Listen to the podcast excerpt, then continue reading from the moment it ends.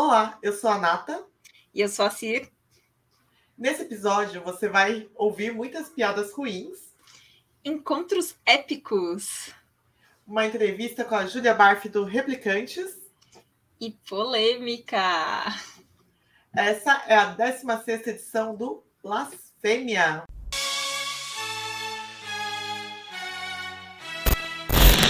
Satan, Satan, Satan. Uma nova ordem econômica mundial.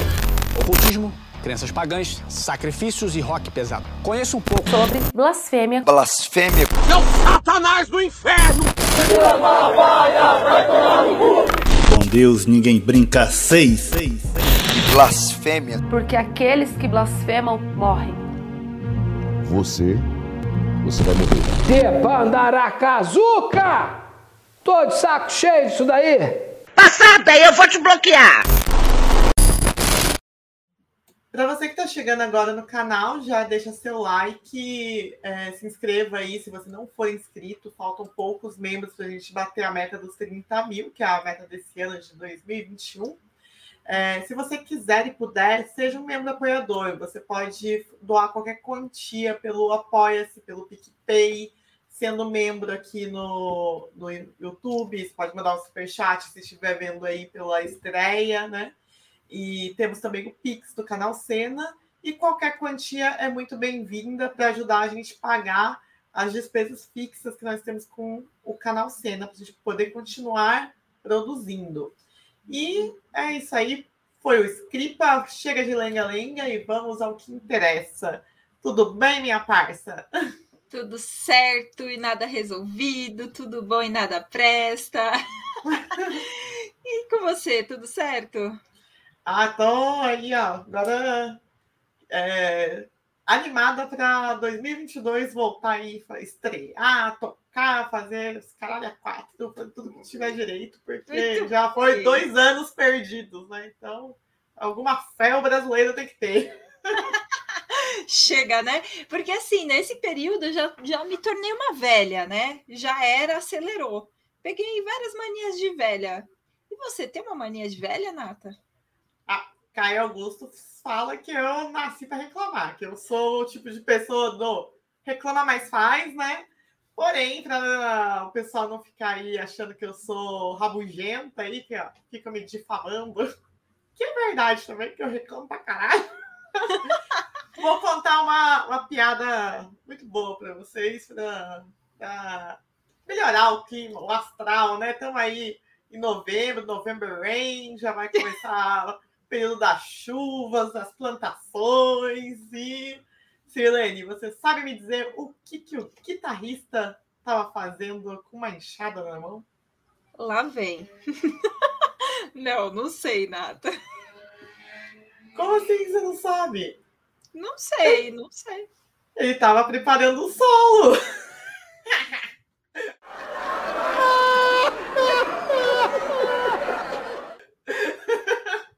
ah, essa foi boa, mas pensa, pensa no, no Slash ali, ó, com a enxadinha, preparando o solo. Usando guitarra com a enxada. Vou fazer uma montagem disso. Foi, foi boa. Não, e já que você mencionou o Guns, eu lembrei, né, de um episódio de que a nossa grande marrom Alcione, ela conheceu o Axel Rose em um momento. Porque assim, eu não tenho muitas lembranças de Axel Rose, mas achei engraçado, porque ela atacou ele no aeroporto aqui no Brasil, se não me engano, em Pernambuco, e pediu para tirar foto. Aí ele repostou a foto, agradeceu. E, meu, depois ela apareceu com uma camiseta dele, tipo uma estampa gigantesca. Provavelmente Mas você vai botar aí. Tenho que dizer que Axel Rose é grande fã de marrom. É isso aí, grandes momentos da história brasileira, dois gigantes se, se edificando. Eu gostei, gostei. Mas chega de lenga-lenga e vamos edificar que a gente ganha mais? Bora de fofocore. Bora. Eu já vou avisar ela, peraí. Alô, vizinha! Sou eu!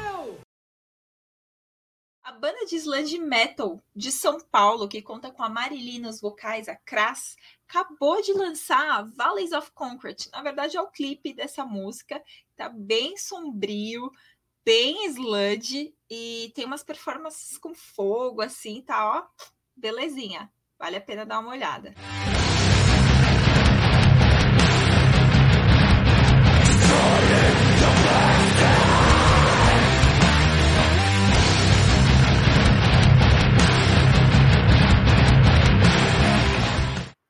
última vez que você viu irmãos tocando juntos numa banda? Você pensou em Cavaleira Conspiracy Sepultura, no Hanson, ou mesmo no, no Crisium, você está ultrapassada, porque a indicação de hoje é a Major Face, é uma banda do, do Reino Unido que faz um punk rock bem gostosinho, assim, é formado por quatro irmãs, quatro minas que são irmãs e tocam juntas e faz um som parecido assim com The Steelers e é bem divertido. O clipe que elas acabaram de lançar é tipo todo rebobinando assim delas tipo correndo, curtindo e tal e vocês vão gostar pra caramba. Se liguem aí.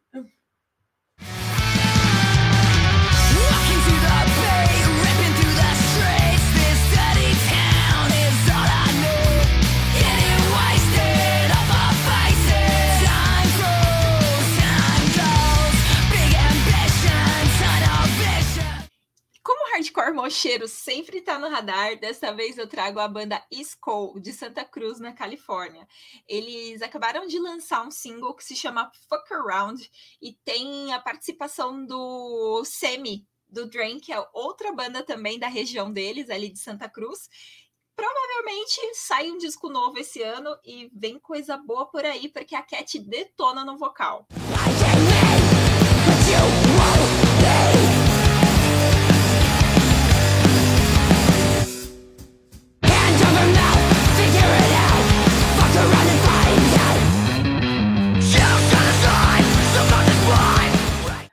É de thrash metal que o brasileiro gosta? Então, bora lá.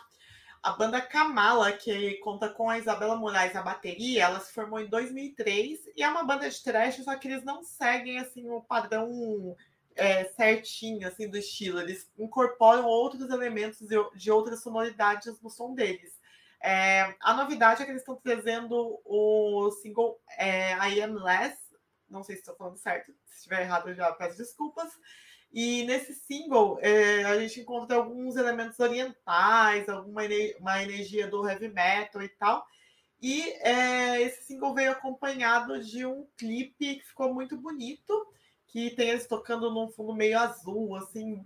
Bota lá conferir que vocês vão curtir pra caramba.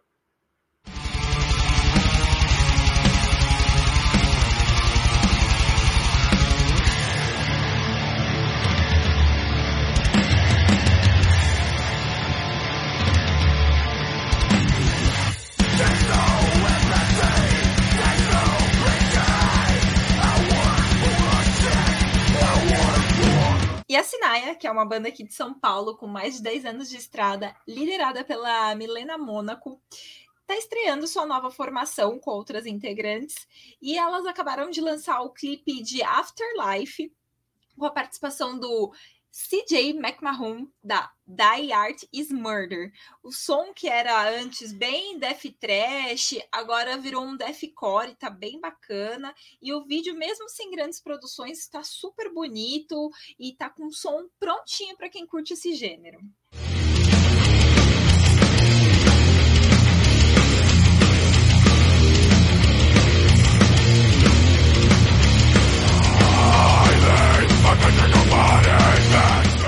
É, tem mais uma novidade. A banda odiosa da querida Luísa Cunha, que está sempre acompanhando aí o Blasfêmia, acabou de lançar o EP Mil Motivos para Te Odiar. Para quem curte punk hardcore, tá um pitel, assim. Vocês vão curtir pra caramba esse lançamento. Pode ouvir um pouquinho.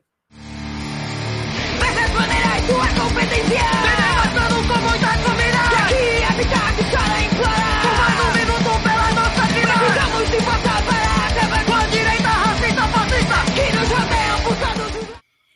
claro que não pode ficar de fora o lançamento da banda dessa jovem senhora que blasfema aqui comigo, né, Nata?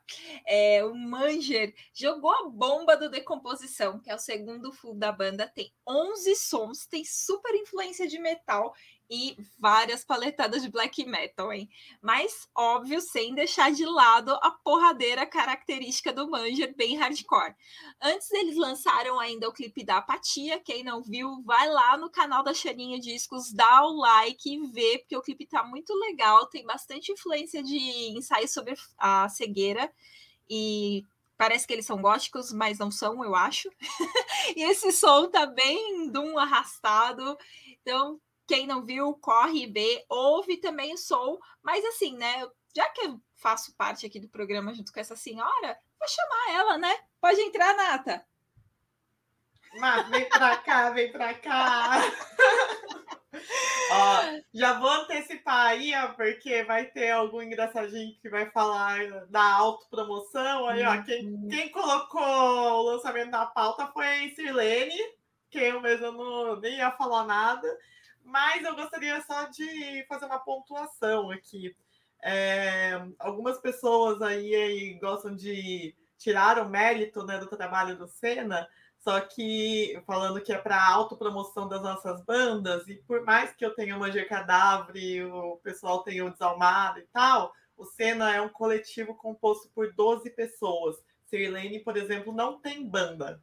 João, que edita, não tem banda as pessoas que trabalham na produção não tem banda, a Maia não tem banda. Então, antes de você prejulgar qualquer coisa, mesmo que tivessem bandas, não tem problema nenhum a gente falar, porque todas essas bandas, as nossas bandas e essas pessoas que estão envolvidas são pessoas que fazem parte da cena. Para a gente fazer um, um episódio do Blasfêmia, eu e a Sirlene, a gente calculou, a gente gasta em média 22 horas de trabalho, trabalho não remunerado. É, vocês acham que é uhum. só, tipo, chegar e gravar edição demora pra caramba, pesquisa demora pra caramba, montar roteiro, é, a parte de divulgação, depois também interagir com as pessoas, responder. É, é muita coisa, mandar os vídeos para as bandas, assim, tipo, é muito, é muito trabalho, é um trabalho que a gente faz com muito prazer, porque a gente gosta de som. Então, aí, ó, feito o meu, a minha puxada de orelha aí no, a galera que tem a língua afiada aí, ó. Não, mas tá certo. Tem, tem que meter mesmo a língua, porque esse povo é muito folgadinho, nem sabe que a gente fala muito mais de outras bandas do que as próprias bandas que existem dentro do coletivo do Senna. Então não tem nada de autopromoção aqui. A Nata nem gosta que eu fale de Manger aqui, para falar a verdade. Ela não gosta nem que eu use a camiseta do Manger, apesar de que eu uso a camiseta do Manger como uma estratégia de marketing, mas não para o que vocês estão pensando, não é para o canal, não. Quem acompanha o Twitter do Manger vai entender essa piada e eu não vou contar, porque vocês vão ser obrigados a entrar lá no Twitter do Manger e entender a piada, tá bom?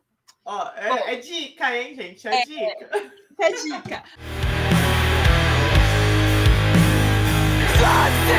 aí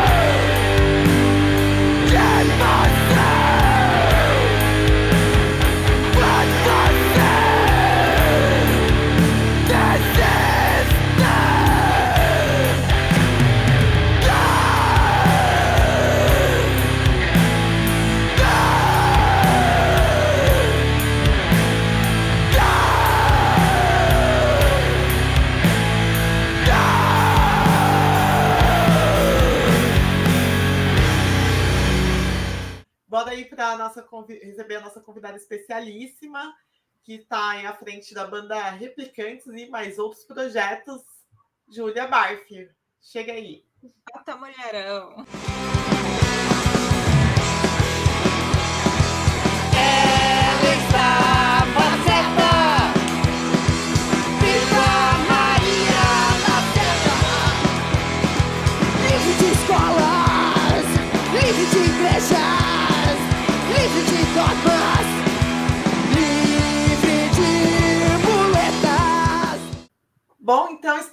Aqui com a queridíssima Julia Barf, que é a fronte aí do Replicantes e da banda 3D. Tem mais alguma, Júlia? Estou esquecendo de alguma Tem, coisa? É, na, na 3D eu não sou, eu não sou, não, não sou frontman, ah. né?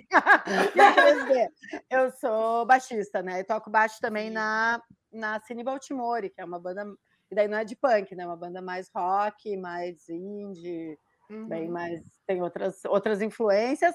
E também, uh, volta e meia, canto com a minha banda original, que são os Alcaloides, né? Que é que é a banda da onde os replicantes me tiraram, uma banda que não existe oficialmente, mas também nunca deixou de existir. Então a gente faz um encontro anual ou mais, pelo menos dos alcaloides, que é, aí eu só canto também, mas já faz uns 5, 6 anos que eu sou baixista também nesses outros projetos, a 3D e a Cine Baltimore. Cine Baltimore lançou disco em agosto, inclusive, está todo mundo convidado a procurar por aí. Ó, é, tinha que ter mandado aí pro Blasfêmia. É. e, e, tamo, e a gente está lançando agora também, sai uh, ah, 2 de novembro. Uh, vocês, é, vai, vai, esse programa vai ao ar depois, né? Mas, enfim, Sim.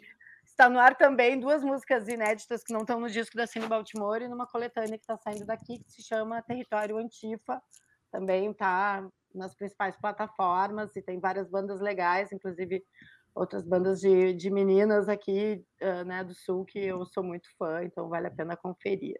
A gente, a gente coloca nos links, nos comentários aí para a galera conferir. Perfeito. Bom, Julia, é, essa multimulher aí, ó, mil e uma bandas, é um prazer para a gente receber você aqui no Blasfêmia. A gente gosta muito de das frentes que, que eu conheço do seu trabalho, eu gosto pra caramba. Sim. Que eu não sabia dessas outras, né? Eu só conheço essa do Replicante e da 3D. E fico muito feliz de te receber aí. Ah, é, para mim é uma honra, uma honra estar aqui. Eu também sou muito fã de vocês. Estava ah. contando no backstage que, né, aprendo muito aqui no Blasfêmia com vocês, porque gosto muito das pesquisas que vocês fazem e tal, e estou sempre. O que, que, é isso que elas estão falando? E, enfim, vocês me falam de, de uh, enfim. Uh, de bandas que eu nunca ouvi falar, mas principalmente de estilos que eu nem sabia que existiam, né? As dissidências, assim, às vezes, que, qual é a diferença disso para aquilo? Meu Deus! eu adoro. Olha, que a gente sofre também, porque né, a nossa idade, a gente não é mais novinha, não, né, filho? É. Mas olha, Julia, é uma honra também ter você aqui com a gente. A gente super se inspira em você, né? Eu, desde a primeira vez que eu vi você, né, no Replicantes, eu fiquei tão feliz porque a energia do show é tão bacana. Então, eu fiquei muito feliz de você estar aqui com a gente. Obrigada, Ai, viu? Coisa boa. Tô, tô morrendo de saudade de estar no show, de ter essa energia assim foram difíceis esses, esses dois anos, né? Sem uhum. tocar. A gente meio que perde, parece, a função de existir, assim, né? Eu Exatamente. faço muita coisa em várias áreas, né? Mas acho, acho que o momento que eu estou no palco é onde eu mais me sinto plena, assim, né? de uau, então, eu acho que eu estou nessa jornada para estar tá aqui mesmo, assim. Então, não poder fazer isso, né? Fora os reveses financeiros, assim, é, é muito uhum. difícil para o psicológico da gente, né? Não, não tá, não tá onde a gente se sente uh, importante, onde a gente se sente, enfim, onde eu acho que eu faço alguma diferença, assim. Exatamente. E... Mas vamos então aí, ó, para nossa metralhadora de perguntas. ai, ai, ai. Bora lá, então. É, a, o Replicantes, vamos focar um pouquinho no, no Replicantes, está é, tá completando 37 anos esse ano aqui de 2021. Você entrou em 2006, certo? Certo. E assim, o Replicante sempre teve uma postura narcopunk e tal, sempre foi uma banda posicionada mas é, a gente, assim, analisando as letras, desde que você especificamente entrou na banda, a gente sentiu que teve uma politização maior da banda. É, fala um pouquinho sobre o, o, seu processo de criação junto com Replicantes para gente, por favor.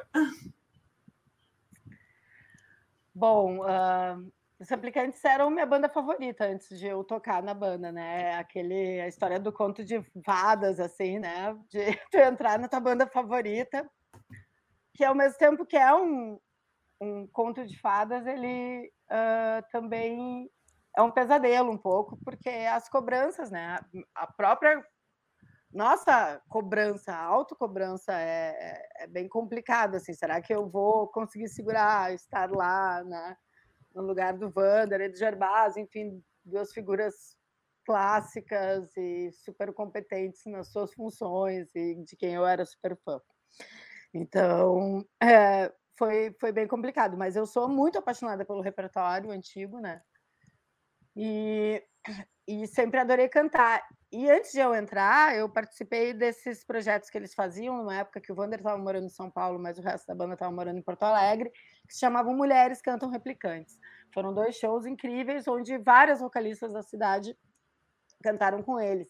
E eu era que cantava os hardcore, né? Acho até que eu acabei ficando na banda porque eu fui a que escolheu as, né? Sei lá, quero cantar Chernobyl, quero cantar África do Sul, quero cantar.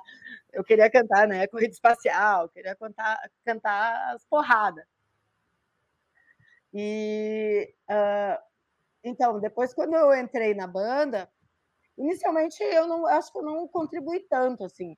O nosso primeiro disco, o, o, né, o primeiro disco que eu gravei com eles, que é o 2010, ele, eu acho que ele tem coisas bem políticas, né? Uh, alguém explica uma música que eu adoro, que o refrão é às vezes é um mocinho, que é o bandido. Essa música eu acho incrível. Estou até querendo retomar ela para a gente tocar nos shows agora.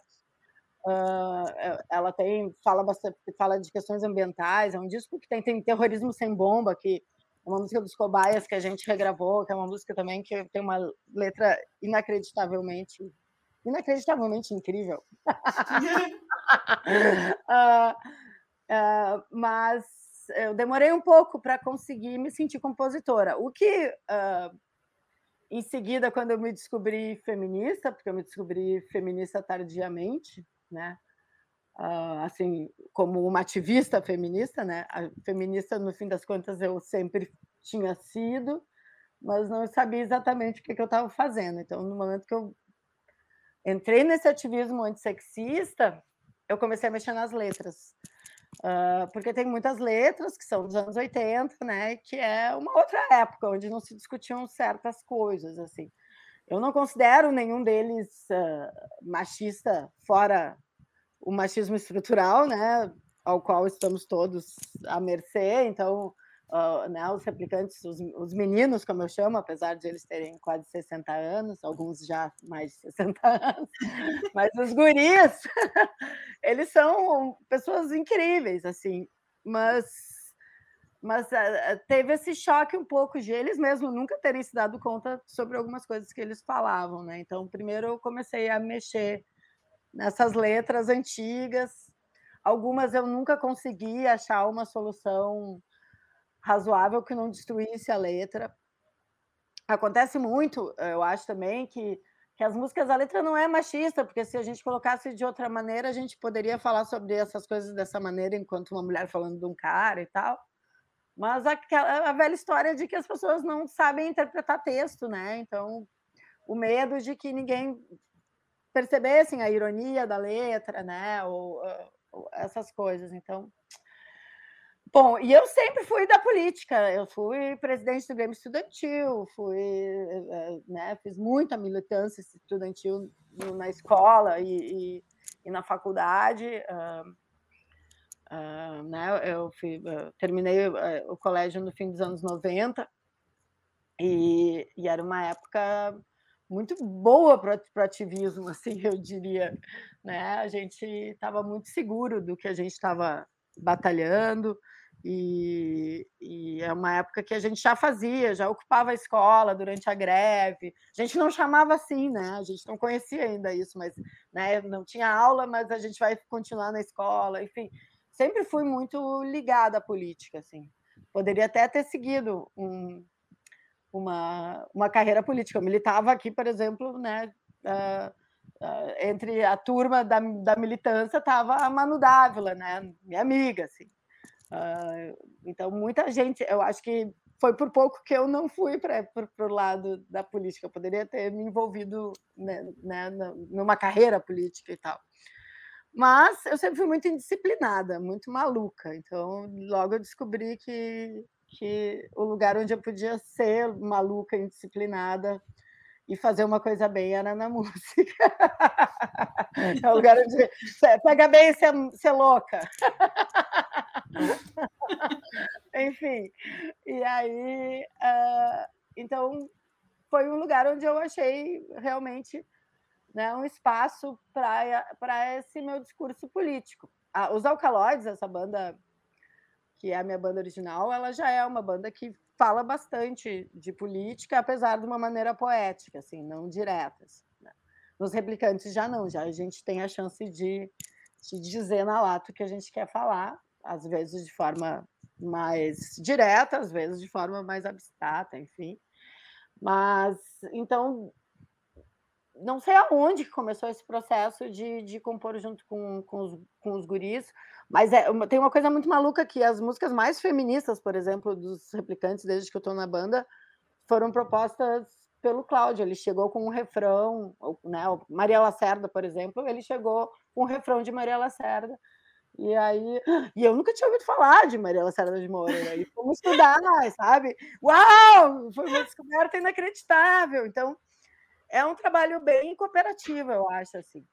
Uh, os guris têm muito medo do, do, de ser muito panfletário e de se envolver muito politicamente, né? Eles são mais pró-anarquismo do que a gente se envolver e tal, mas no momento atual não tem como a gente não se posicionar e não se colocar e não tomar um partido, mesmo que não seja o que seria o ideal para a gente, de algum lugar a gente tem que ficar, porque né, deixar gente como está no poder atualmente é meio impossível. Até inverter aqui um pouco a, as perguntas para a gente entrar, continuar mais ou menos no mesmo assunto. Mas você também toca na banda 3D, né? Que é composta só por mulheres. Você comentou com a gente tá no baixo. Fala um pouquinho dessa banda e da Alcaloides e do seu outro projeto também para o pessoal conhecer. Bom, vou falar dos meus projetos em ordem cronológica, né? A minha primeira banda, os Alcaloides, começou em 1998, eu tinha 16 anos. Uh, foi durante um. Eu estudava na aplicação, que é o colégio né, das, das, universidades federais, tem acho que aplicação em quase todas as cidades, no caso aqui é o da URGS, né, da Universidade Federal do Rio Grande do Sul. E estava tendo uma grande, uma grande greve geral assim da, da, na universidade e também o aplicação entrou em greve e a gente ocupou a escola, a gente fez uma programação para que os alunos não ficassem em casa. Uh, eu era presidente do Grêmio Estudantil da escola. E aí uh, a gente fazia as terças musicais. E um dos meus melhores amigos, que era um, um, parceiro com quem eu já tocava violão no intervalo e tal, Ramiro, um dia trouxe um amigo dele que também tocava. E que esse amigo é, é o Guto Herkovitz, que é dos Torto, que é uma banda de punk rock também bem uh, já clássica, já deve ter 25 anos ou mais os Torto. É uma banda bem antiga, assim. Que, claro, na época estavam começando ainda. E aí a gente começou a compor juntos. E a gente, na época, ouvia muito Mutantes e ouvia muito Dead Kennedys. Então, daí saiu uma mistura maluca que muita gente dizia que era rock que era um, um, um, punk progressivo, tinha gente que dizia que era um hardcore psicodélico, enfim, tropical a gente fazia... Exato, é, hoje em dia eu seria um tropical punk, exato. A gente ia da bossa nova ao hardcore em uma música só. Mas é, foi, foi bastante falada, foi uma banda que quebrava bastante né, os, os paradigmas assim do, do punk dessa época, que é um, né, um um pré-emo, assim, ali, esse período, né? Uh, é uma época que, enfim, ai, que saudade! Ai, que saudade! E, então, os alcaloides, só que a gente era muito criança, assim, a gente foi muito falado. A banda teve uma boa projeção também por ter uma vocalista, né? Uma banda só de homens. Depois acabou tendo uma guitarrista mais tarde, a Kellen Zinelli, maravilhosa grande amiga, beijão, Kellen. E, mas nessa época eram só meninos e eu no vocal, mas isso já era uma coisa que era meio inédito, assim. Então, os Alcaloides, a gente gravou um disco que foi com produção do Frank Jorge, gravado no estúdio de Dreyer, só figuras importantes da cena aqui do Sul. E a gente brigou logo depois de gravar esse disco e nunca lançou o disco. então, mas, mas depois a gente acabou voltando em outras formações e tal. E hoje em dia a gente toca com todo mundo de todas as formações. A gente chegou a fazer um show esses tempos com duas baterias no palco. É divertidíssimo e tal. Mas é uma, os Alcaloides são mais uma brincadeira. Mas eu gosto muito, tem algumas coisas, alguns vídeos ao vivo, algumas gravações, dá para achar no YouTube, os Alcaloides. Forte vai me levantar num belo dia de coisa nenhuma. Eu li um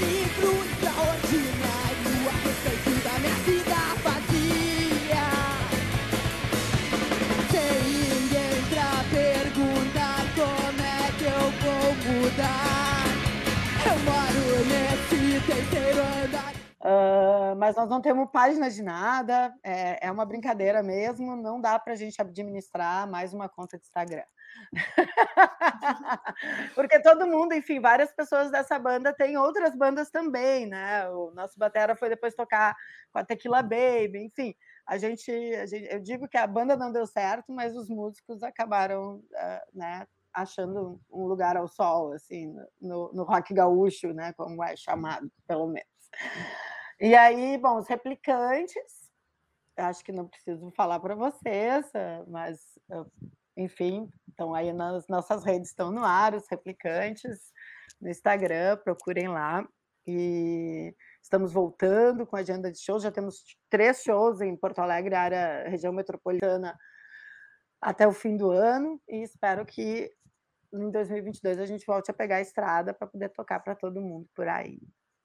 A 3D é uma banda que tem uma história incrível. A 3D é uma banda contemporânea dos Replicantes, é considerada uma das primeiras bandas punks de meninas do Brasil também. O que, que acontece? Uma das, das 3D, a Neca, é irmã dos irmãos Reis, é a terceira Reis, né? Que o Heron e o Cláudio são guitarrista e baixista dos Replicantes. E a Polaca, que é a vocalista, uh, era na época, eu acho, namorada do Cláudio e os replicantes tinham esse estúdio que era o Vortex. Os replicantes foram fazer um show em algum lugar em 87, 1987, foram tocar no Rio em São Paulo, eu não sei exatamente essa história com detalhes, mas as gurias ficaram cuidando do estúdio para eles, do estúdio bar, né? E elas entraram no estúdio e gravaram uma demo, elas e as amigas. Uh, e é uma demo genial. Elas mal sabiam tocar, mas é genial, é, é, é bom demais. E há alguns anos atrás, uh, a Nada Nada Discos, uh, enfim, achou essa fita cassete, que era é uma, era uma raridade, e, e, remasterizou e lançou um compacto em vinil, incrível, né? Uh, dentro de toda aquela eles têm todos os lançamentos, né? Tem Lobotomia, tem as Mercenárias, tem um monte de bandas que eles lançam esses discos iniciais lá, perdidos. Eles lançaram também o, o compacto dos replicantes, que era uma coisa que não existia mais, né? Tinha só mil cópias no Brasil, que são disputadíssimas, podem custar mil reais as cópias original daquele, daquele compacto. Bom, e a, e a, e a Nada, Nada Discos uh, lançou isso. E aí foi, foi contratado um show que era para ser os replicantes, eu já estava nos replicantes nessa época, e a 3D. E aí as, as garotas originais, né, as, as mulheres originais, não, não, não ficaram afim de fazer uma volta da 3D, só a polaca, tá? Que é a vocalista e era a principal letrista da banda. E a Polaca daí fez um dream team, assim, em Porto Alegre, de musicistas mulheres para tocar com ela. Eu não estou nessa primeira formação, mas a gente fez show no Sesc Pompeia, incrível, fez show aqui também, show incrível no Opinião, em Porto Alegre, Replicantes e 3D, com essa, com, a, com a, uma nova formação, só a vocalista original. E acabou tendo umas saídas na banda e tal, e aí, quando eu, e aí, quando eu vi, eu estava tocando baixo na banda. E já estou há uns quatro anos. Eu mal sabia tocar baixo também, quando eu comecei a tocar na 3D. E, e a 3D é difícil, porque mesmo sendo tosco, assim, né? Não, é, não são muitas notas, é rápido, não é? então, tem que ter uma pegada, assim, para segurar o andamento e tal. Mas é divertidíssimo, assim, ter uma banda só de mulher, eu recomendo muito. Eu adoro tocar com, com os meninos, adoro mesmo, mas tem um outro clima, assim, né? Os, os camarins, as viagens, a gente dá muita risada, é muito engraçado. Uh, a gente se diverte muito. E, e a, só, que, só que a 3D tá assim, até agora a gente está. A gente continua tocando esse repertório original. Esse repertório original tem 22 minutos de duração, porque as músicas têm dois minutos, elas são muito rápidas. É, inclusive, a polaca faz essa piada direto no show, que não pode ir no banheiro, porque se for no banheiro, vai perder, o show vai acabar. e aí tem a Cine Baltimore, que, que é uma banda super afetiva uh, para mim, porque são como pessoas muito importantes para minha história na música também. Uh, é uma banda que já tem uma pegada mais. Uh, mais, mistura mais, eu acho, né? É mais rock, mas tem, tem a gente vai pro pop, mas tem uma noiseira também, assim, tem uh, várias influências diferentes. Uh, e é uma banda que eu toco baixo, faço backing vocal, e tem uma vocalista, que é a Letícia Rodrigues, que também toca comigo, como também é guitarrista da 3D, e ela é uma multi-instrumentista incrível, ela tocava nas radioativas, ela morou em São Paulo um, bom tempo, ela era baterista, uh, tocou nos Planondas, enfim. Letícia tem uma história muito legal de várias bandas legais, uh, e é uma das minhas melhores amigas, assim, uma irmã já, sei lá, uns 22 anos que a gente é melhor amiga e de repente deu da gente conseguir tocar juntas, ter um projeto juntas. Uh, na outra guitarra é do Norman, que é da Space Rave, que também é uma banda para mim fundamental na minha formação aqui. Quem não conhece, é uma banda mais underground, mas bem importante da cena porto-alegrense. Sempre teve mulher na formação, a, a, não ser agora, na atual formação estão só meninos, mas uh, então para mim era uma banda que né, na minha adolescência eu, era importante para mim assistir, porque era uma das bandas que tinha mulher no palco e tal. E, e na batera o Fábio Gabarto, que é meu companheiro. Então, é, é, essa banda é família, assim, né? Melhor amiga, marido. uh, e, e a gente está apostando, assim. Eu estou gostando muito, eu aprendo muito com eles. Acho que foi ali que eu consegui evoluir como instrumentista, que é uma coisa né, que é bem mais nova.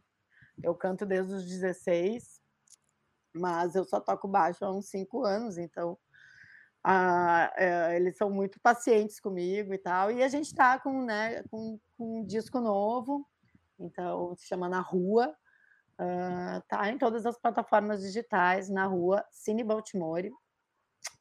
E também estamos lançando essa coletânea agora, uh, acabou de ser lançada, que é uma uh, Território Antifa, tem duas músicas que não estão no disco, que são bem legais também. Espero que vocês gostem.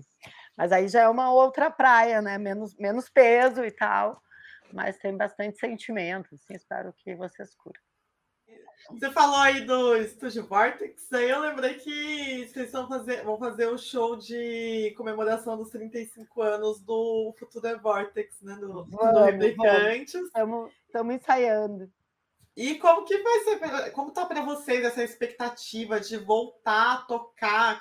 Vai ser com público limitado, com todas as condições que a gente ainda está na pandemia e tal, mas como que está sendo essa expectativa de para vocês de voltar, de ter essa, essa presença aí do, do público no, nos rolês efetivamente, né? Sair do virtual e voltar para o físico?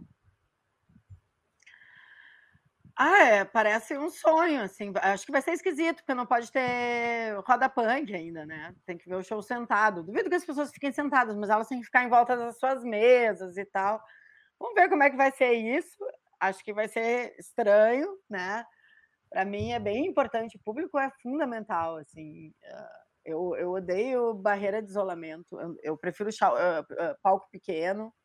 Ninguém gosta, nenhum músico gosta de público no palco, mas eu gosto eu gosto que as pessoas possam me tocar, que eu possa tocar nelas, que eu possa passar o microfone para elas.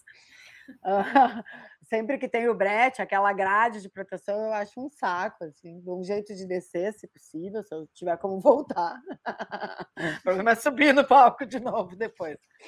E, então, uh, ao mesmo tempo que eu estou super feliz de estar de volta aos palcos, quero ver como é que vai ser isso, né? Porque vai ser um show mais frio, eu imagino. Mas estamos sim, estamos preparando esse show especial de 35 anos do Futura Vortex, primeiro disco de estúdio dos replicantes, disco cheio, né? Uh, é difícil, tem músicas ali que ninguém mais, nunca mais tocou. E, uh, e, e, e, tem uma coisa muito peculiar, né, que, que dá essa sonoridade incrível dos replicantes, é que esses discos iniciais eles também não sabiam tocar, então tem, é cheio de erros, ou, uh, perdas de tempo e tal, que dão todo o charme para a música. E a gente tocando hoje, que todo mundo já aprendeu a tocar, né? As coisas ficam mais quadradas, a gente segue o tempo.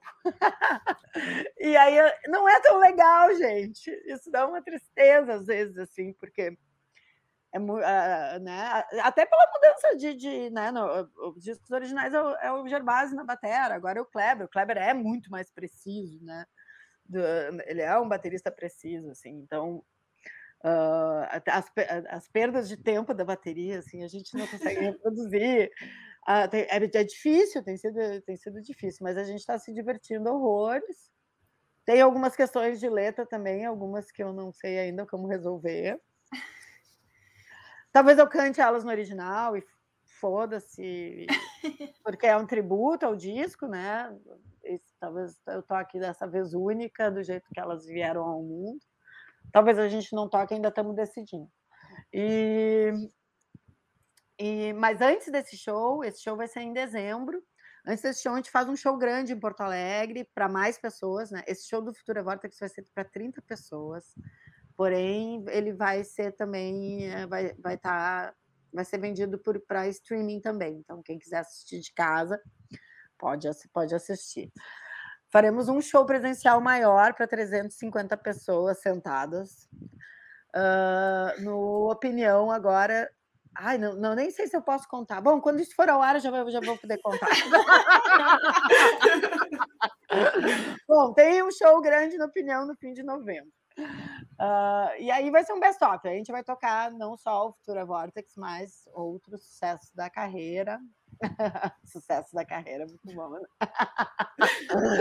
Mas os hinos, tocaremos os hinos. os, hinos punks. É, os hinos punks, exatamente. E, e também vai, vão ter algumas outras coisas. Acho que a gente está com uma agenda já voltando bem legal. E estamos voltando, estamos no, no estúdio, que é ótimo, todo mundo já com duas doses alguns já recebendo a terceira dose, né? A vacinação aqui na cidade de Porto Alegre está bem adiantada, o que é ótimo. Não vejo a hora da gente poder vacinar as crianças, porque eu tenho um filho e dois enteados, então. E todos menores de 12 anos. Então, eu preciso agora que, que a gente vacine as crianças. Uhum. é, Júlia, ainda falando dessa transmissão, é, como que vocês se é, lidam com essa questão do virtual? Vocês acham que essa é uma mudança do underground que vai ficar, que mesmo depois que é, acabar a pandemia e tal, as coisas voltarem ao normal, shows, turnês, etc. Você, você acha que essa presença no virtual vai continuar? Algumas coisas que a gente fez no virtual foram muito legais, né? Eu espero que, que elas continuem funcionando. Uh, porém, eu, eu acho que para o que a gente faz, uma música mais pesada, que, que é importante a energia do público, é meio sem graça, né? eu espero que a gente continue assim, sabe? Eu acho que a gente atravessou muito mais fronteira. Eu dei muita entrevista para programas, uh, web rádios e coisas que não são daqui e que nunca tinham me procurado antes. E aí eu não sei se é por causa do, do da pandemia que, que cresceram esses, né, esses programas, ou, ou se, enfim, antes as pessoas só não tinham coragem de pedir, sei lá, e convidar. Mas uh, isso eu acho muito legal, porque daí, de repente, né, a gente está falando com uma rádio do Nordeste, sabe? Poxa, aqui no Sul. Uh, isso é muito legal.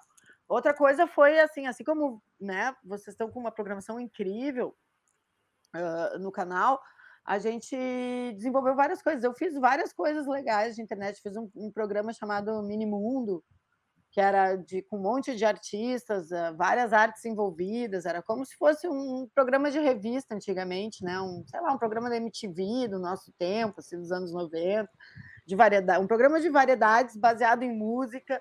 uh, que foram, foi ótimo de fazer. A gente não teve nenhum retorno financeiro, vai fazer, né? Trabalhamos um ano exaustivamente para botar no ar dois programas por, por mês e tal. E, e, mas a gente desenvolveu muita coisa legal e era um monte de artista que estava assim, né, nessa coisa de putz, o que, que nós vamos fazer, né? Não, não dá para ficar perto de público e, e aí, em vez de se deprimir, a gente resolveu trabalhar. E bom, e, e outra coisa que eu, que, eu, que eu desenvolvi que eu gostaria muito que continuasse, que desse certo, foi um. Eu estou produzindo e, e já desde julho um, um, show de internet que chama Socorro Acidente Show. O Acidente é um bar aqui de Porto Alegre, que é um dos lugares onde foi a origem do rock gaúcho, um dos palcos onde as primeiras bandas né, dessa, desse boom dos anos 80 tocou, inclusive o primeiro show dos Replicantes foi lá. E o meu pai é dono desse bar. É, claro, eram vários donos, mas né, meu, meu pai foi um dos que restou. E dizem que eu estava no primeiro show dos Replicantes, dormindo em duas cadeiras, lá em 84. É, mas eu não me lembro. Estava dormindo, e, é, e, e, o Ocidente é um lugar também onde foi o grande lugar da, da, da resistência LGBTQ+, né? Na época a gente... Na, na, época a gente não chamava de nada, nem GLS se falava, eu acho.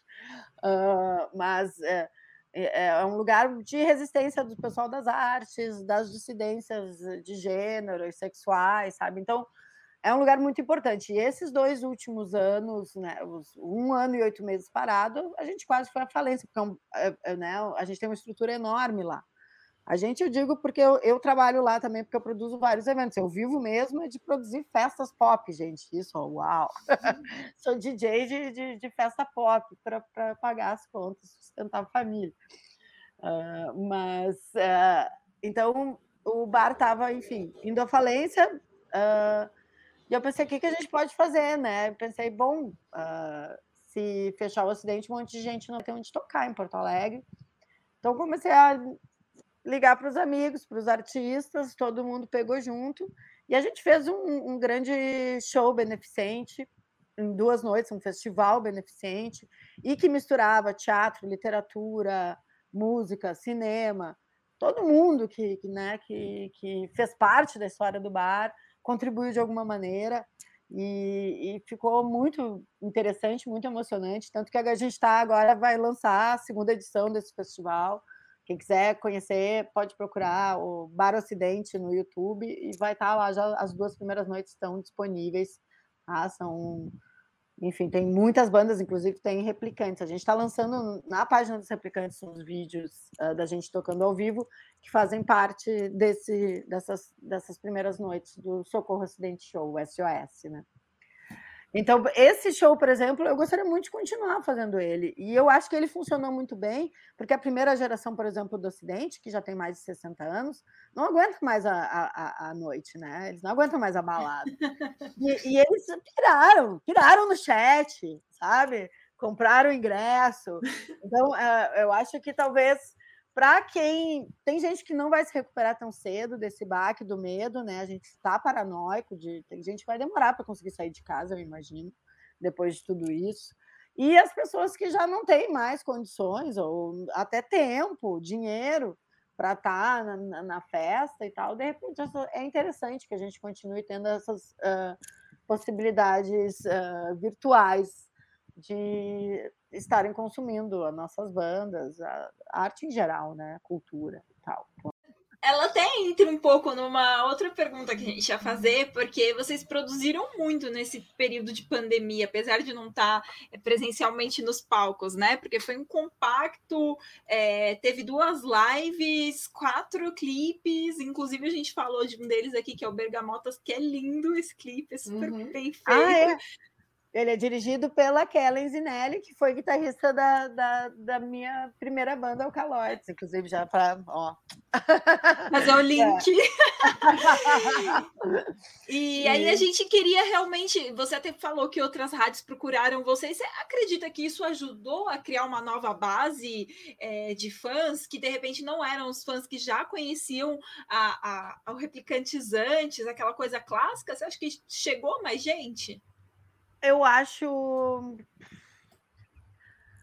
Acho que sempre chega, sempre chega. Tem muita gente comentando coisas nas nossas publicações, né? Nesses vídeos novos que a gente está colocando no YouTube, por exemplo, que nunca foram as pessoas que normalmente comentam. Então, agora, de onde que elas saíram, eu não sei. É, eu sinto uma aproximação enorme de mulheres, porque muitas dessas rádios, por exemplo, né, chamaram meninas para me entrevistar e, e, que não conheciam o trabalho dos replicantes, e aí a gente bate um papo, e aí a gente se identifica, e aí a gente segue trocando mensagens.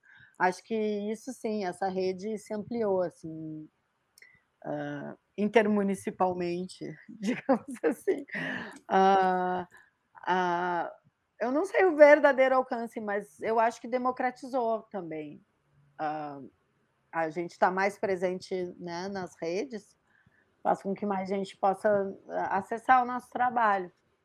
Que talvez não se interessasse por ir num show, ou não tivesse dinheiro para pagar, ou enfim, ou odeio punk rock, mas aí viu e disse: Ah, eu odeio punk rock, mas isso aí até que é legal.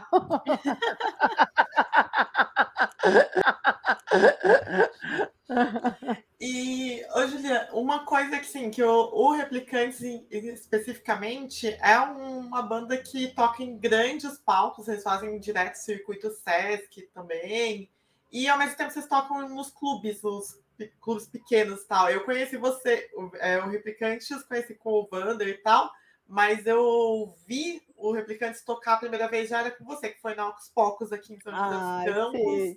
Acho que foi 2005 ou 2004. É. Não, a gente tocou é, dois não, anos. Foi 2006 que você entrou, então foi 2006.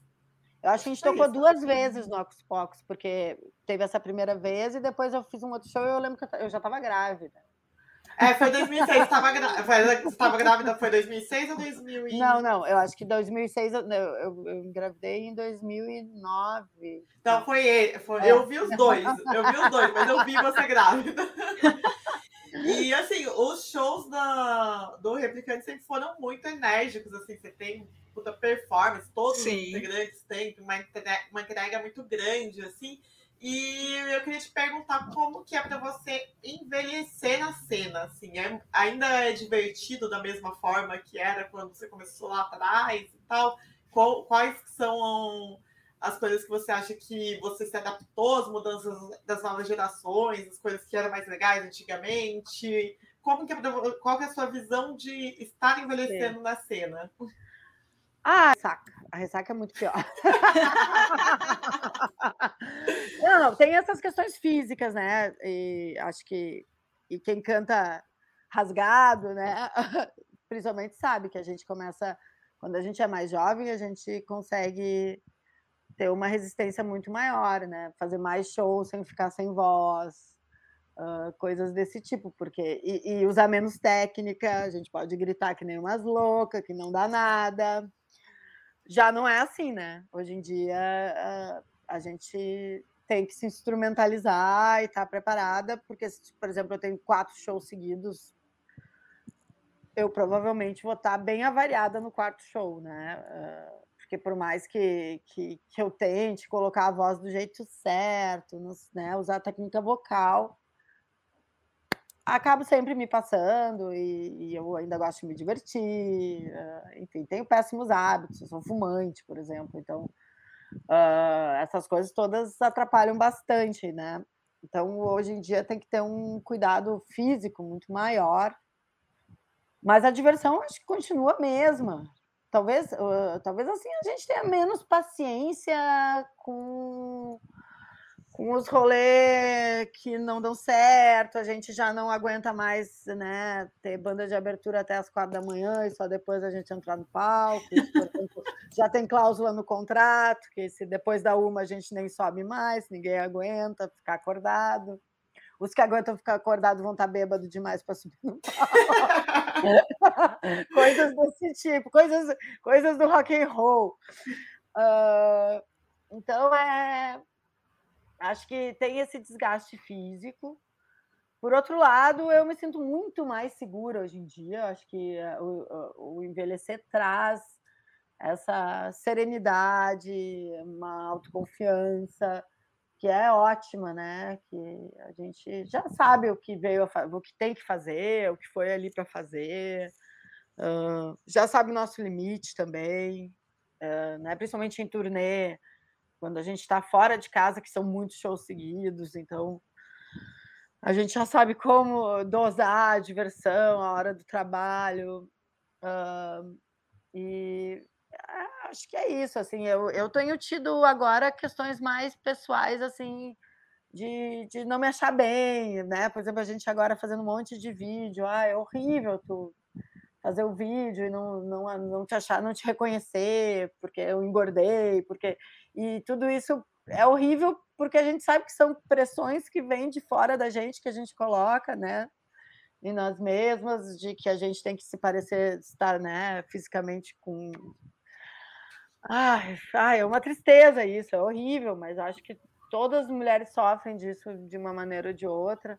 Sim. Então, uh, isso, é, isso é um pouco complicado. De, tem que todo dia estar tá, uh, lembrando assim, não, sabe, isso é bobagem, tira isso da tua cabeça, né? Isso é normal, a gente envelhece, a gente engorda, a gente né, fica flácido, a gente... Uh, isso que eu nunca, né, nunca fui, busquei um, um ideal de beleza, de mercado e tal, mas uh, mesmo assim, todo dia eu tenho que estar tá lembrando a mim mesma de não me preocupar com essas coisas, e, e mesmo que a autoconfiança da maturidade né, nos traga isso, a gente já se sente muito melhor dentro né, desse pacotinho que nos foi destinado. Eu acho que mesmo assim ainda tem essa coisa, ah, né, de não ter mais aquele, aquela pele e mas isso são bobagens, assim, no mais, eu acho que é conseguir completar o show e tal é, é o mais importante. Assim. E isso a gente ainda está conseguindo. Então, vamos lá. Enquanto a gente conseguir, vamos lá. e vocês são bem ligados à arte em geral, né? Teatro, cinema.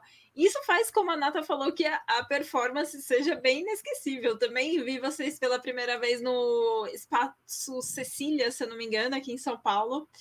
E é um lugar pequeno e tudo mais. Então, isso dá uma integração muito forte com o público. Ah, e... Foi incrível esse show, com a foi, foi... cara. Ai, amo também. Foi incrível, foi incrível esse show. Foi, eu fiquei assim, alucinada, assim, com roupa do trabalho, aí eu toda de social tentando folgar, foi super engraçado isso, porque não tinha como não folgar, né? E a gente, assim, por essa sua afinidade com performance e tudo mais, fala um pouquinho disso, porque a gente sabe que você vem de uma família também que é, é. envolvida é. com arte, né? Então fala um pouco pra gente disso. Bom, nasci nesse lugar incrível. Sou cheia de privilégio, né? Nasci nesse lugar incrível que é o Ocidente, que era um lugar que juntava muita gente do teatro, do cinema, uh, uh, enfim, uh, também uma nata intelectual e política contra a ditadura. só gente incrível e meus pais, ao mesmo tempo, também eles trabalhavam com teatro e cinema. Então, eu cresci em Coxia de teatro, minha mãe é figurinista, meu pai é diretor de arte. E, e foi, foi uma coisa meio que natural que em algum momento eu estivesse atuando também, né? Acho que, claro, tinha aquela criança sempre nos sets e nos, nas coxias da, do teatro, e aí, uma hora, quando eu vi, eu estava fazendo participações tanto no cinema quanto né, na, fazia bastante publicidade quando era criança também, ganhei muito dinheiro fazendo comercial, comprava todas as minhas bonecas e meus brinquedos com o meu próprio dinheiro, era ótimo. Uma ex, é, eu sou um ex-astro mirim. Aí você tá do, da Ilha das Flores, né? Meu primeiro filme, meu primeiro filme é o Ilha das Flores. Eu tenho um frame lá comendo, comendo o porco que da onde sai o molho, né? O tomate do molho que vai parar na Ilha das Flores, enfim. Um clássico. Pessoas... É, um filme obrigatório, né? Digamos. Sim. Uh, por favor, assistam, porque eu acho que a gente está vivendo isso de novo, gente. A gente está vivendo uhum. isso de novo, uh, fortíssimo, né? Se a gente pensar nos dias de hoje. Mas, enfim. Uh, então, eu, eu venho do, do, eu venho dessa, dessa das artes aí também. A, a, família do meu pai é de tem vários artistas plásticos. Uh, sempre sempre tive rodeada de gente artista, gente louca, de gente criativa. Uh, isso é, foi uma infância incrível, assim. E, e eu acabei indo para o teatro, atuando, fiz muitas coisas, né? Fiz algumas peças de teatro, vários filmes, muita coisa para TV, principalmente a TV local aqui. Cheguei a estudar mimo corpóreo em Paris, olha só. só que eu tinha isso, uh, o teatro, o trabalho do ator, as pessoas uh, talvez não saibam, principalmente o ator de teatro, é de muita disciplina, né? É muito rigoroso, um rigor físico extremo. E eu tenho essa coisa preguiçosa, essa coisa indisciplinada. Então eu acabava me dando muito mal no teatro, levando muita mijada de diretor, e, e, e, e, isso se reflete, né? Não gostando do trabalho e tal, não gostava de me ver depois. Então, quando eu comecei nas, nas festas, uh, uh, nas festas, quando eu comecei nas bandas, foi ali que eu pensei, ah, aqui é onde eu sei fazer isso, né? Ter essa fazer essa catarse, ter, de certa forma, uma personagem, porque, né, aquela Júlia que está no palco sou eu, mas sou eu elevada na décima potência, né? Eu não sou assim no dia a dia. Ah, então, eu descobri um lugar onde eu conseguia uh, fazer essa performance que me faz feliz uh, e não precisar ter uma disciplina que me fizesse infeliz é maluco, assim. Então, é, eu gosto muito, muito, muito de estar no palco, porque, sim, eu tenho essa veia uh, da performance. E também acabei me formando, eu fiz várias faculdades, fiz que eu não terminei, fiz vários anos, quase me formei em História, quase fui uma arqueóloga, eu cheguei a escavar. Depois fiz jornalismo, porque também eu trabalhei um tempo em TV aqui, apresentei algumas coisas na TV, nas TVs locais. Mas acabei me formando em produção audiovisual, né? Sou, sou formada em cinema, uh, mas uh, eu uso mais esse conhecimento nos videoclipes, nesses especiais, nas coisas mais caseiras, assim, do que trabalhar na indústria mesmo. Uh, trabalhei bem pouco. porque por enquanto está confortável para mim, estava, né, até começar tudo isso, viver das festas, que me permitia ter muito tempo livre para poder viajar com, com as bandas. Mas essa coisa eu me lembrei agora, essa coisa da performance é maluca, essa coisa de ser eu, mas não ser eu. O, o Tom, meu filho, durante muito tempo, ele, ele, não, ele não gostava de me ver no palco. E eu levei um tempo para ver que entender que, que, que aquela Júlia agressiva, que está lá no palco, né? Eh, ele deixava ele com medo, deixava ele nervoso. Talvez eu fale naquele tom quando eu brigo com ele. Aproveitando o gancho aí que você falou do, do tom, é, como que foi para você compor em casa, né? E como que é para você conciliar essa, a, esse processo da maternidade com o da banda? Tipo, a Júlia mãe e a Júlia front de uma, de uma banda punk. Que é tranquilo, assim, tá, tem, tem algumas coisas que são complicadas, tipo, viajar muitos dias, ficar muito tempo fora, né? A gente é muito cobrada.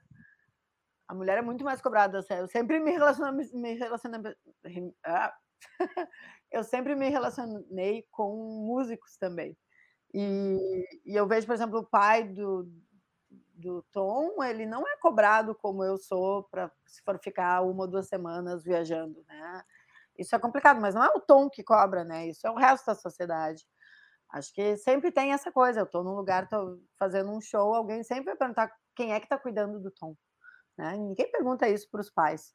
Quem é que está cuidando do teu filho, né? Quando eles estão no show. Então é, é meio chato nesse sentido, mas mas eu acho que dentro de casa é tranquilo. Acho que ele cada vez mais também está entendendo e respeitando quem eu sou, que eu sou uma mãe legal mesmo, não sendo a mãe do comercial de margarina. Uh, né? Os meninos, acho que às vezes têm um pouco mais de dificuldade de entender isso, essa mãe forte, essa mãe uh, né, furiosa, botando o dedo na cara da sociedade, uh, porque é vendido para eles né, um, um, outro modelo de mãe nos desenhos animados, na publicidade, nos livros, nas histórias que a gente conta. Né? Então, mas eu acho que a gente está indo bem aqui por aqui, acho que está tudo certo. A gente está chegando para o fim da entrevista, né? E tá super legal, mas a gente também queria entender é, e saber se tem alguma coisa que você pode revelar para a gente, de algum projeto que você tá para soltar. Tem alguma fofoca aí pra gente? O fofocói? É, ai, queria muito contar fofocas, mas não. Não, não pode. É, não, acho que eu não tenho. Fiquei pensando agora, fora essa data do, do opinião, que eu não devia ter contado, mas que agora já contei. Uh, é, uh, a gente está devagar, assim, acho que vai demorar um pouco para ter material inédito dos replicantes, vai ter, vai ter bastante material em vídeo, mas né, de coisas que já conhecidas, uh, versões novas de coisas já conhecidas. Uh, e, e, eu espero em 2022 poder voltar com os projetos uh, uh, de empoderamento feminino que eu fazia, que são, são possíveis com aglomeração. A gente não conseguiu achar um jeito de fazer né, esses projetos online, porque a gente todos trabalham com instrumentos, nem todo mundo tem instrumento em uhum. casa, enfim, várias dessas questões, né? Eu, eu, fazia parte de um grupo que coordenou, né, o, o, o início do, do projeto do Girls Rock Camp Porto Alegre, né? Ah, que é um projeto legal. incrível que tem enfim, em 2016 eu conheci Sorocaba, e aí, enfim, Flávia Biggs mudou minha vida, manda beijo para Flávia. E aí a gente voltou para Porto Alegre e resolveu que a gente tinha que fazer em Porto Alegre também. Uh, mas eu saí agora da coordenação uh, do, do Girls, que vai mudar, vai sofrer mudanças. A gente acha que ele vai voltar como um projeto mais inclusivo, não só voltado para meninas, né, mas para para meninas trans, para meninos trans, para, enfim, todo mundo que não for menino cis, né? E, uh, mas eu saí agora dessa coordenação porque eu comecei uh, a desenvolver o Mulheres Amplificadas Porto Alegre, que é um projeto parecido mais para as mulheres adultas, porque eu comecei a perceber que as meninas estão 10 mil anos à nossa frente, sabe? Elas estão super, elas estão às vezes empoderadas demais, às vezes chega a dizer, tá, baixa a bola. né? Uh, sim, assim, existe respeito também. não, não, é, elas estão maravilhosas, as meninas estão incríveis.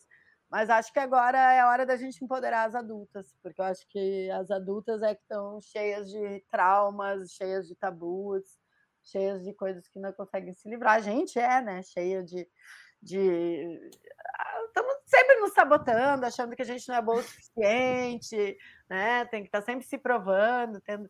Então, a, a ideia agora é focar no Mulheres Amplificadas Porto Alegre, que é para mulheres acima de 21 anos, então para qualquer idade, né? E também mulheres trans, meninos trans a gente aceita também, né? O nome é Mulheres Amplificadas, mas a ideia é que não seja só voltado para mulheres cis. E, e eu quero muito voltar com meus os eventos que eu produzia também, o Vênus em Fúria, que era um festival só de bandas com mulheres, e o projeto Baderna também, que era uma noite também só de bandas com mulheres, que é alguns projetos que eu fazia de shows aqui em Porto Alegre, trazer você to vocês todas para cá, para tocar com gente. É, eu estou esperando esse momento. Por enquanto ainda não dá, porque a gente já pode fazer show, mas é assim, para 50, 60 pessoas, e aí não paga nada, né? Não, a, a chance. Ou tem que fazer um ingresso 100 reais para conseguir, sei lá. Enfim, no momento está muito difícil produzir, está muito caro. A gasolina está cara, as passagens de aviões estão caras, então tá muito complicado fazer esse trânsito de bandas, mas é, eu, eu, espero que em 2022 a gente volte com tudo, agitando a mulherada. Tem muita banda legal, quero que todo mundo conheça também as bandas daqui e quero conhecer um monte de banda de fora nova. Que esse contato é, é o mais divertido, assim, descobrir descobrir mais minas tocando, fazer fazer show junto, e debater. É isso aí. Acho que a gente tem que continuar assim, dando chute na porta e não deixando ninguém nos tirar do nosso lugar. Bom, para encerrar aí, uma das marcas registradas aí do nosso programa é o, são as piadas ruins. Então, tem duas coisas que eu vou te pedir. Uma é para você pensar numa, numa piada da tia Zona do Pavê. E a outra é que você indicasse aí algumas bandas com mulheres que sejam do Rio Grande do Sul, que a gente gosta ah. bastante de é, faz, fazer esse intercâmbio de bandas, fazer é, pessoas, é, como o Blasfêmia é, é, assistido por gente do Brasil inteiro, é muito legal alguém lá do norte conhecer uma banda que é lá do sul, alguém do sul conhecer uma banda que é do nordeste e fazer essas trocas e tal. Então eu queria que você indicasse bandas com mulheres aí da sua região, que você goste do som. É, assim. Que eu gosto do som, tá? Uhum. Então, acho que todo mundo tem que conhecer uh, uh, vocês que são as gurias mais do peso, tem que conhecer a Losna, que é uma banda já bem tradicional daqui, né? Uh, que tem história já, não é uma banda nova. As Devastadoras, que já rolaram aqui no programa também. Uh, tem uma banda que eu gosto muito, muito, tá com a gente nessa, nessa coletânea Território Antifa, que é a Lo que Voy a Desir, que é uma banda incrível, um trio uh, de punk, enfim, ouçam, procurem. Quem mais? Uh... Ai, agora me, me, escapou, assim, deixa eu pensar quem mais, quem mais que tá tocando. Tem a Cat Arcade, que é uma banda bem legal, mais, mais rock and roll. Uh, a No Rest, né, Dan? Ah, bom, no a No Rest, a no Rest é, é, uma banda que eu ia dizer, perguntar, posso falar de bandas que não estão tocando? a No é. Rest é, é, uma das bandas mais fundamentais, gente. Procurem No Rest. Uh, eu vi um show deles quando eu tinha 15 anos, uh, e, e, a Aline é uma mulher inacreditável, e eu vi aquele show e eu fiquei... é isso que eu quero fazer, assim, foi... Eu lembro que foi num, num pavilhão e o palco era alto e era durante o dia, acho que era, foi dentro de um encontro de tatuagem, uma coisa assim. Então não tinha muita gente na frente do palco, então eu lembro de estar sozinha na frente daquele palco, assim, vendo aquela mulher gigante que é a Aline. E o Zé, que é do No Hash, ele é muito nosso amigo, já foi produtor dos Replicantes, é nosso tour manager nas, nas turnês europeias, então são pessoas que eu amo demais. Então, é, No Hash é fundamental, tem que ouvir. Uh, mas uh, infelizmente agora no momento eles não estão tocando, né? Espero que em breve eles façam os shows. Vamos pedir todos, vamos fazer, implorar por esse reencontro. Uma banda que foi muito importante também, já falando de bandas que não estão nativas, essa banda nem pode mais estar porque uh, a Cláudia Barbisa já se foi, não está mais com a gente neste plano. Mas é a OK, uma banda também fundamental para minha história ouçam Planondas, ouçam a, a, a Space Rave, são bandas com, com garotas aqui. Uh, tem uma banda que eu amo, é a Loud Music, também uh, vale muito a pena escutar. Uh, The Murder Ballads Club, Uterine. Ah, eu vou esquecer bandas, gente, mas tem muita banda rolando, muita banda tocando e, e fiquem atentas. piada. Não, eu não consegui pensar numa piada. Essa tinha que ser planejado antes. Foi pega de surpresa, né? É. Não, tudo bem, tudo bem. No, começo do programa já tem piada, piada ruim suficiente no programa. Mas eu adoro, tô louca pra assistir, então pra dar risada com vocês. É. Bom, é isso então. Obrigada, Júlia, aí, por ceder é seu tempo pra gente compartilhar essa história com todo mundo. Pedir aí para quem está assistindo até o final de mais uma edição do Blasfêmia se inscrever no canal Cena, deixa seu like, deixa seu comentário. A gente gosta muito de interagir com vocês. Se você puder e quiser, seja um membro do apoiador, porque isso ajuda bastante a gente pagar as despesas fixas, pagar o StreamYard aqui que a gente usa para gravar, o Dropbox, tem, tem várias coisas que saem do nosso bolso. Então, quando vocês dou dois, reais, dois, três reais, ó, já tá ajudando pra caramba. E é isso. Muito obrigada. Considerações finais? Quer dizer alguma coisa, Silene? Não, quero só agradecer. Tô super feliz de ter conversado aqui com a Júlia.